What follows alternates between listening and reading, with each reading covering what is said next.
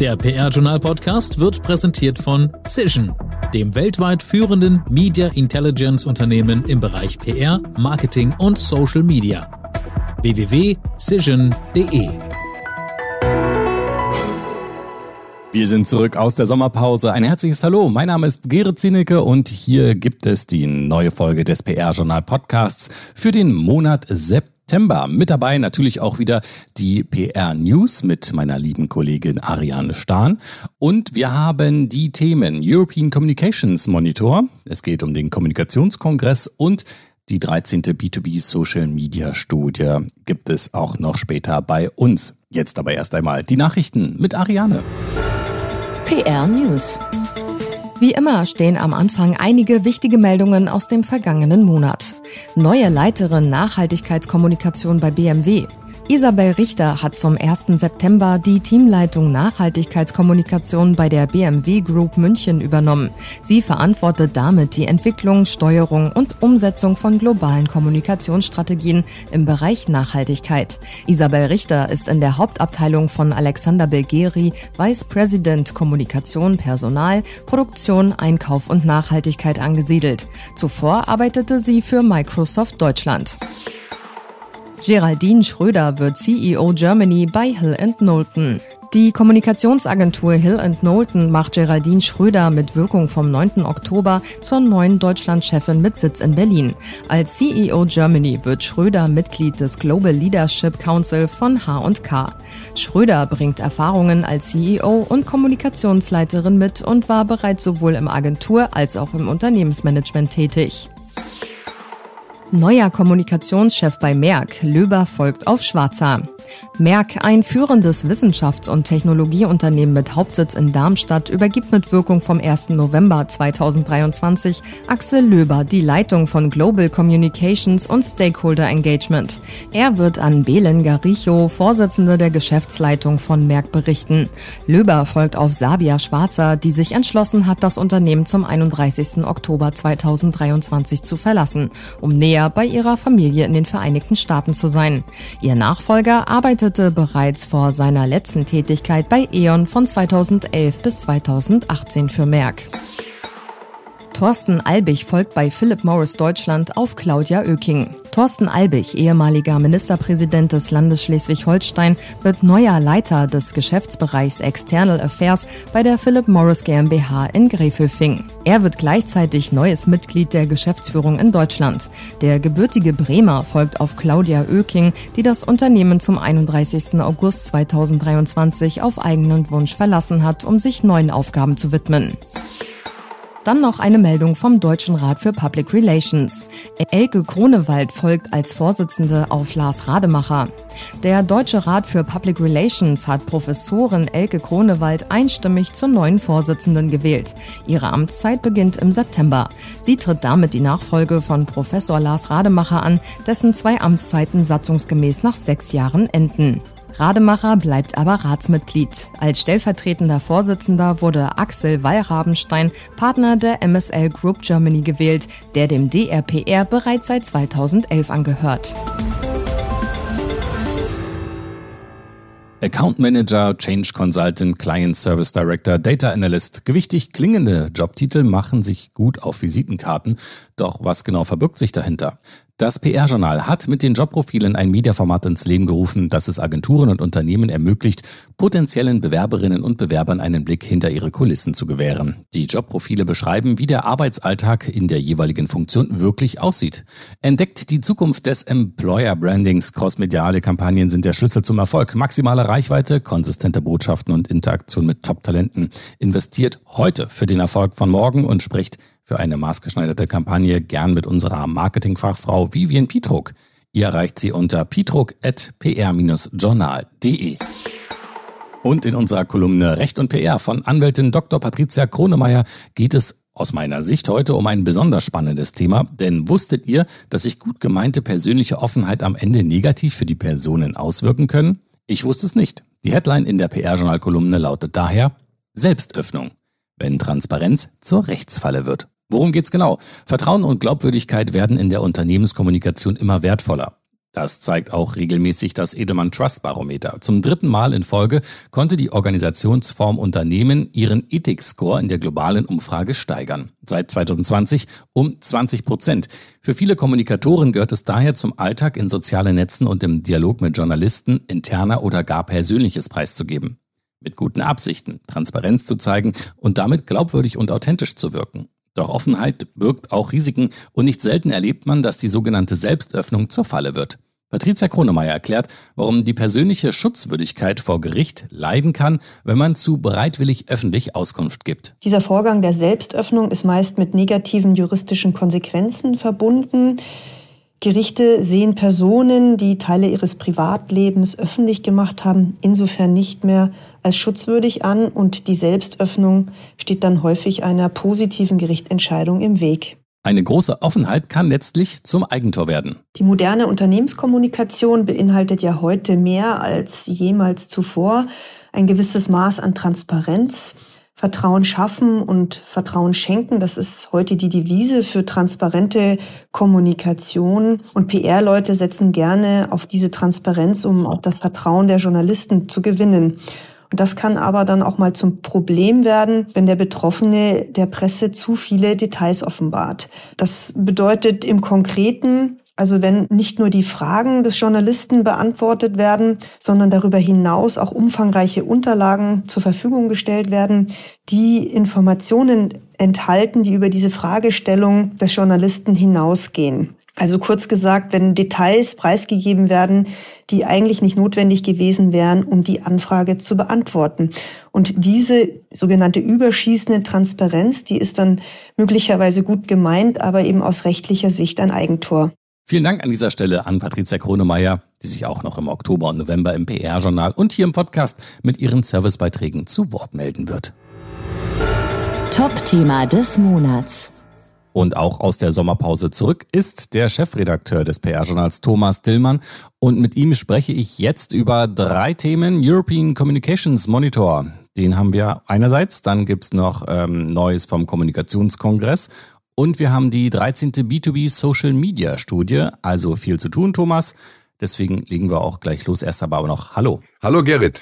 Thema Nummer eins European Communications Monitor 2023. Da wurde die neueste Folge der weltweit am längsten laufenden empirischen Untersuchung zu aktuellen und zukünftigen Entwicklungen im Bereich strategische Kommunikation, Public Relations und Unternehmenskommunikation vorgestellt, der European Communications Monitor. Ja, der ECM in der Kurzfassung ist auch bei uns in den letzten Jahren schon immer ein Thema im PR-Journal gewesen und auch hier im Podcast.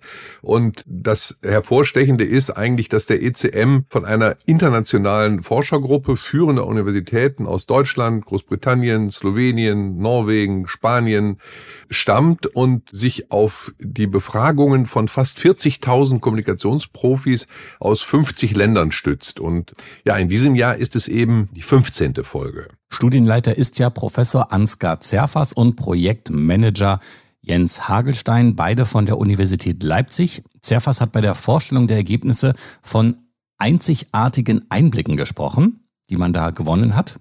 Kannst du uns Näheres dazu sagen? Ja, das bezieht sich äh, zunächst auf zwei Schlüsselthemen, die bei den Kommunikatorinnen und Kommunikatoren europaweit ja eigentlich dauerhaft ganz oben auf der Agenda stehen.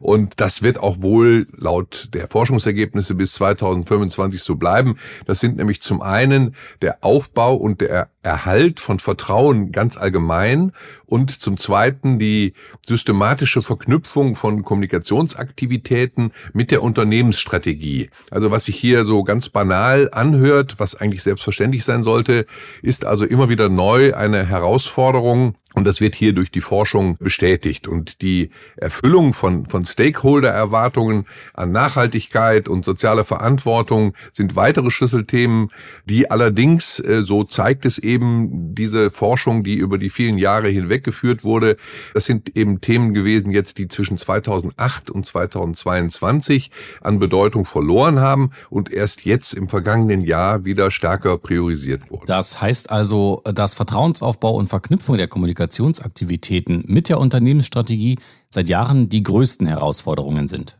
Genau. Und die Langzeitstudie zeigt eben, dass sich das kaum verändert hat. Es geht also quasi immer wieder neu um diese Basics. Aber zusätzlich wurden noch weitere zentrale Handlungsfelder für Kommunikationsverantwortliche identifiziert, die als ähm, wichtigsten Herausforderungen für die Zukunft gelten. Ja, das sind Schlüsselthemen, die in der Vergangenheit und aktuell bewältigt werden müssen. Und äh, das andere sind eben die Handlungsfelder für die Zukunft der strategischen Kommunikation. Äh, und welche sind das? Also aufgeführt werden in Kurzfassung jetzt hier die Ausschöpfung der Potenziale von Technologie und Daten, Zweitens die Weiterentwicklung der Kompetenzen und Rollen von Kommunikationsverantwortlichen. Drittens das Erreichen von Zielgruppen eben in einer hypervernetzten Welt. Viertens schlicht Führung und Motivation von Kommunikationsteams. Und fünftens der Umgang mit Fehlinformationen und Misstrauen und eben Aufbau langfristiger Beziehungen. Und für jedes dieser fünf Handlungsfelder äh, haben die Forscherinnen und Forscher drei Thesen formuliert, die es ermöglichen sollen, die Bedeutung für das eigene Arbeitsumfeld zu reflektieren und mögliche Initiativen zu diskutieren. Gut, dann wissen wir jetzt, was auf die PR-Branche zukommt und wer da mehr erfahren will, den darf ich jetzt auf die ausführliche Berichterstattung im PR-Journal verweisen. Da gibt's auch noch ein Interview, das Thomas Dillmann mit Studienleiter Professor Zerfas geführt hat. Und damit zum Kommunikationskongress 2023. Thomas, du warst natürlich wieder vor Ort und hast deine Eindrücke im PR-Journal beschrieben. Der Kommunikationskongress 2023 äh, war auch ein außergewöhnlicher. Äh, zum einen war es der 20. Also die Veranstalter BDCom und Quadriga Media haben das kleine Jubiläum auch ein bisschen gefeiert. Zum anderen war es aber auch überraschenderweise der letzte K-Kongress mit Moderator Hajo Schumacher, denn am Ende der beiden Tage in Berlin verabschiedete er sich äh, via LinkedIn mit den Worten, ich zitiere, 20 Jahre K-Kongress, 20 Jahre Lachen, Lernen, Wachsen und jetzt Change. Danke Quadriga Media und danke BDCom, Bundesverband der Kommunikatoren und noch viele gute Jahre. War schön gewesen. Das war's und so hat sich Hajo Schumacher dann mal schlank verabschiedet. Ja, und den vielen Kommentaren nach bei LinkedIn wurde das ja auch sehr bedauert. Ja, tatsächlich. Es gab da äh, wirklich äh, offensichtlich viele, die ihm tatsächlich eine Träne nachgeweint haben. Und ich selbst habe auch dazu einen Kommentar geschrieben im PR-Journal und auch zum Ausdruck gebracht, dass ich das wirklich schade finde. Denn er war da schon äh, eine prägende Figur für den Kommunikationskongress. Und ja, auch im, im Podcast äh, Freitags Frankie von Frank Behrendt durfte ich ein Statement dazu abgeben. Aber mein Fazit ist bekannt für die Nachfolgerin oder den Nachfolger stehen da verdammt große Schuhe. Ansonsten hast du über den Kongress und die gekürten Preisträger ausführlich im PR-Journal ja schon berichtet. Und auch ähm, Gastautor Phil Stephan, der zum ersten Mal dabei war, hat seine Eindrücke geschildert. Genau, alles nachzulesen auf unserer Webseite und im Newsletter äh, Nummer 845. Und für unseren Podcast habe ich äh, jetzt hier noch eine ganze Reihe von O-Tönen mitgebracht, in denen Teilnehmerinnen und Teilnehmer, Aussteller ihr Fazit ziehen. Ja, ich äh, freue mich, äh, Wilfried Großeberg zu sprechen. Wir kennen uns lange, ist der Geschäftsführer der Infokontor GmbH, neue GPR-Agentur und, wie ich gerade gehört habe, Dauergast auf dem Kommunikationskongress von den ersten Jahren an. Wilfried, wie hat es dir in diesem Jahr gefallen? Äh, es hat mir sehr, sehr gut gefallen bis jetzt. Wir sind ja am Tag zwei. Der erste Tag liegt hinter uns. Und ähm, da haben wir jetzt unterschiedliche Themen schon mal beschäftigt. Also natürlich KI, ein großes Thema, wo man eine Menge weiß. Aber was entscheidend ist, ist, wie und wo geht die Branche damit um, mit diesen Tools. Auch das Thema Nachhaltigkeit, ein generelles Thema, wo es eben nicht nur um Greenwashing geht, sondern wie macht ein Unternehmen wirklich ähm, das klimafreundlicher, reduziert den CO2-Abdruck und sorgt dann auch in der Kommunikation damit für eine bessere Kommunikation. Auch das passiert hier sehr stark im Austausch. Und was ich an erster Stelle sowieso cool finde, ist, dass spannende, interessante Netzwerken in dieser Branche, wo man über die unterschiedlichen Branchenfelder hinaus, also Automotive, Versicherungen, alle Branchen sind ja hier vertreten. Das gemeinsame Thema ist die Kommunikation, wie man sich hier austauschen kann, wie man die Leute wiederfindet, wieder trifft, neue Menschen kennenlernt und interessante Impulse durch die Gespräche auch bekommt. Das finde ich einfach fantastisch jedes Mal. Dein Highlight? Das war gestern die Speakers Night, der Vortrag respektive die Diskussion mit Michael Friedmann, der dann doch auch ein paar nachdenkliche Statements hinterlassen hat. Ein sehr scharfsinniger Mensch, der das, was gerade in der Gesellschaft passiert, auch ganz gut bewerten kann und bewertet, zusammenfasst und verdichtet. Das gefällt mir sehr gut. Und ansonsten war der Abend natürlich auch wunderbar mit der ganzen Musik dazu, auch da wieder das Netzwerken dazu. Also es war schon klasse. Letzte Frage, bist du nächstes Jahr wieder dabei? Ich denke, dass ich auf jeden Fall wiederkomme, weil ähm, aus den gerade eben genannten Gründen habe ich bis jetzt noch nicht die Lust verloren. Vielen Dank. Danke. Ja, jetzt freue ich mich, dass Katrin Maas von der Imori GmbH mir gegenüber sitzt und äh, mir ihre Eindrücke vom Kommunikationskongress schildert. Katrin, ganz spontan, wie war dein Eindruck hier heute beim Kommunikationskongress, heute und gestern? Also ganz einfach zusammengefasst, es war wieder wie früher, also früher vor Corona, wie man das so sagen kann. Mein erster Kommunikationskongress war 2019 und diesmal war wirklich wieder ein buntes Zusammentreffen von vielen Bekannten und auch wieder neuen Kontakten. Das hat sehr viel Spaß gemacht.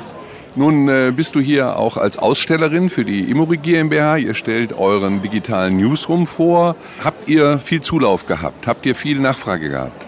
Ja, also ich kann mich nicht beschweren. Ich glaube, äh, da wir das Thema KI hier logischerweise auch im Gepäck haben, hat das nochmal einen guten Impact gegeben, dass die Leute sich nochmal äh, wirklich vertiefend informiert haben. Wir sind ja auch mit zwei äh, Speaker-Slots hier vertreten gewesen. Ja, ich bin zufrieden. Es waren wirklich tolle Gespräche. Und ganz persönlich, dein Highlight dieser beiden Tage, was war für dich der Höhepunkt? Ja, klar, gestern Abend die Speakers Night in dieser tollen äh, Atmosphäre, in diesem tollen Ambiente ja, das war wirklich, ich kann immer nur sagen, wie 2019, weil es ja vorher gar nicht mehr stattfand. War super. Vielen Dank. Danke. Ja, ich freue mich, dass äh, Elke Kronewald bereit ist, ein Statement abzugeben hier zum Kommunikationskongress. Sie ist die neue Ratsvorsitzende, die neue Vorsitzende des Deutschen Rates für Public Relations und hat gestern im Rahmen einer kleinen Veranstaltung auch die neue KI-Richtlinie vorgestellt.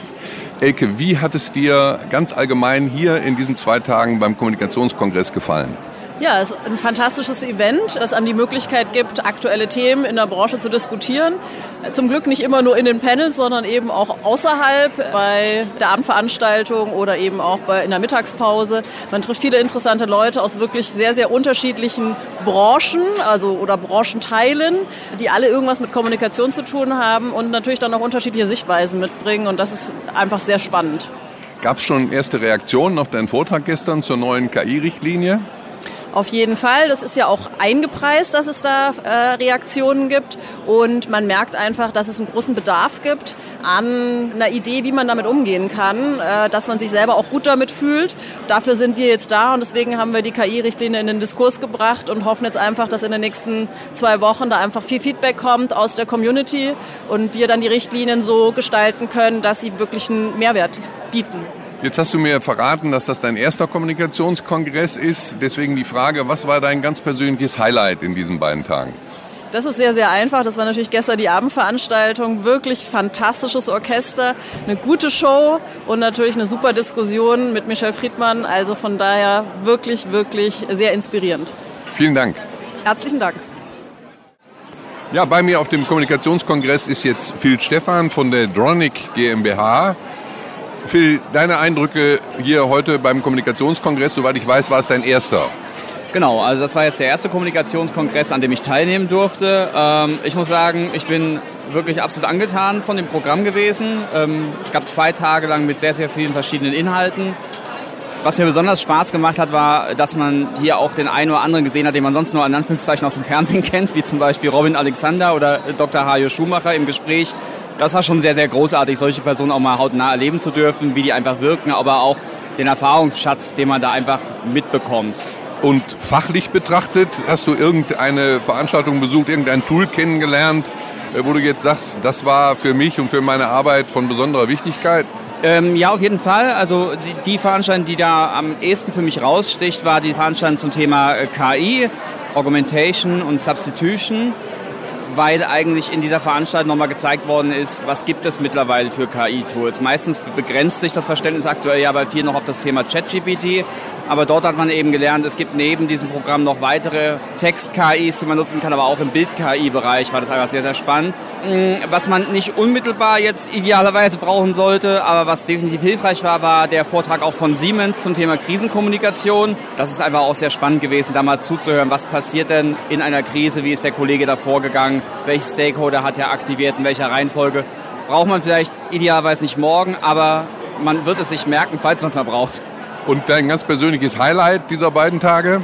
Auf der Veranstaltungsebene war das definitiv der Dialog von Robin Alexander und Dr. Hajo Schumacher, weil der sowohl fachlich sehr stark war, als auch vom Sprecherischen war das einfach unglaublich schön, denen zuzuhören. Das ganz große Highlight war natürlich die Abendveranstaltung, muss man eben sagen, äh, im Stil der 20er Jahre. Diesem, äh, ich hoffe, ich spreche es richtig aus, Burlesque-Tanz, den es da gab. Also das war einfach wirklich großes Tennis. Die fanden das ja alle mega. Danke. Gerne. Ja, ich freue mich, dass äh, Jenny Köhler von der Stuffbase GmbH jetzt auch noch mir ein Statement zum Kommunikationskongress gibt. Jenny, wie hat es dir als Teilnehmerin überhaupt gefallen? Äh, wir als Stuffbase sind ja schon seit vielen Jahren beim Kommunikationskongress und auch große Fans des Kommunikationskongresses. Wir treffen hier immer sehr, sehr viele Kunden und viele neue interessante Kontakte. Und mein persönliches Highlight war die Abendveranstaltung gestern. Und an dieser Stelle auch nochmal herzlichen Glückwunsch zum 20-jährigen Jubiläum, lieber Bedicom. Und nochmal vielen Dank an Quadriga und wir freuen uns wirklich schon auf die kommenden Jahre mit euch. War es dein, denn dein erster Kommunikationskongress oder warst du auch schon öfter hier? Ich war schon dreimal hier. Also bin auch kein Neuling mehr. Bist du denn, obwohl du ja in der Rolle der Ausstellerin bist, auch dazu gekommen, Veranstaltungen zu besuchen? Ja, ich konnte auch äh, die ein oder andere Veranstaltung sehen. Die Startkeynote am ersten Tag fand ich sehr interessant und werde mir heute auch nochmal das Abschlusspanel angucken. Vielen Dank. Sehr gern. Dann sage ich schon mal vielen Dank, Thomas. Und schon sind wir beim Thema B2B Social Media Studie. Die 13. Ausgabe ist jetzt rausgekommen. Insgesamt 816 Unternehmen aus Deutschland, Österreich und der Schweiz haben sich beteiligt, sogar 56 mehr als im Vorjahr. Was sind die wichtigsten Ergebnisse? Der, die heißen wirklich so, der erste Arbeitskreis Social Media in der B2B-Kommunikation äh, untersucht schon seit 2010 jährlich, äh, wie sich die Social Media-Nutzung im Bereich der B2B-Unternehmen entwickelt. Und das PR-Journal ist äh, Medienpartner der Studie und Jahr für Jahr greifen wir das Thema natürlich auf, weil die Studie schon äh, wirklich immer wieder neue Erkenntnisse liefert und auch zeigt, wie sich eben die Social Media-Nutzung speziell in diesem B2B-Bereich Bereich verändert. Und äh, in diesem Jahr, um das erste Ergebnis zu nennen, sind erneut die IT- und Telekommunikationsbranche, Dienstleistungs- sowie Beratungsunternehmen an der Spitze dieser Social-Media-Nutzer zu finden. Und ein weiteres Ergebnis, die wichtigste Plattform für hier ist LinkedIn denn dort findet der meiste Social Media Traffic von B2B-Unternehmen statt. Ja, insgesamt ist aber wohl die Nutzung von Social Media in der B2B-Kommunikation leicht zurückgegangen, habe ich gelesen. Ja, die Nutzung ist leicht rückgängig, aber sie hat sich im Dachraum schon auf einem hohen Niveau von knapp 94 Prozent der B2B-Unternehmen im Vergleich zu 95,5 Prozent stabilisiert und dabei bildet sich in erster Linie ein Rückgang in Deutschland ab, während in der Schweiz und Österreich das Niveau gehalten wurde. Und eine weitere Erkenntnis ist noch, je kleiner das Unternehmen, desto weniger setzt es auf Social Media. Gibt es in der Studie denn auch Anhaltspunkte dafür, warum die B2B-Unternehmen auf Social Media setzen? Ja, ist eigentlich ganz naheliegend. Hauptmotiv für die Social-Media-Nutzung ist unverändert die Ansprache von Neu- und Bestandskunden. Und äh, ja, Social Media scheint da wirklich ein Erfolgsfaktor geworden zu sein. Und ein weiteres Motiv ist ebenfalls naheliegend Recruiting. Und äh, Jacqueline Althaller, also die Studieninitiatorin und Gründerin dieses ersten Arbeitskreises, sie hat folgende Bilanz gezogen. Sie sagte, ich zitiere, Social Media durchläuft als eigenständiges Ökosystem in der Kommunikation einen sichtbaren Reifeprozess. Zitat Ende. Und dabei verweist sie dann noch auf weitere zentrale Erkenntnisse. Ich nenne jetzt hier nochmal drei. Die wichtigsten Erfolgsfaktoren für die B2B Social Media Kommunikation bleiben Glaubwürdigkeit, die Bereitstellung von interessantem Content und vor allem die Wahrnehmung von ehrlicher Kommunikation. Also diese Punkte werden laut dieser Studie immer entscheidender für den Erfolg. Zweitens, der Newcomer schlechthin ist TikTok. Also Unternehmen setzen zunehmend auf diese neue Social Media Plattform, auf diesen neuen Kanal. Die Nutzung hat sich im Vergleich zum Vorjahr nahezu verdoppelt. Und äh, dritte wesentliche Erkenntnis ist, dass es für die Social Media Aktivitäten aber zunehmend auch Budgetbeschränkungen gibt und äh, die Schwierigkeit besteht immer wieder neu darin, äh, qualitativ hochwertigen Content zu generieren. Ja, Thomas, vielen Dank schon mal dafür. Auch hier der Hinweis, äh, weitere Details gibt es natürlich zum Nachlesen im PR-Journal und auch den Link auf ein Management Summary, das sich Interessierte kostenlos herunterladen können. Dankeschön, Thomas. Sehr gerne.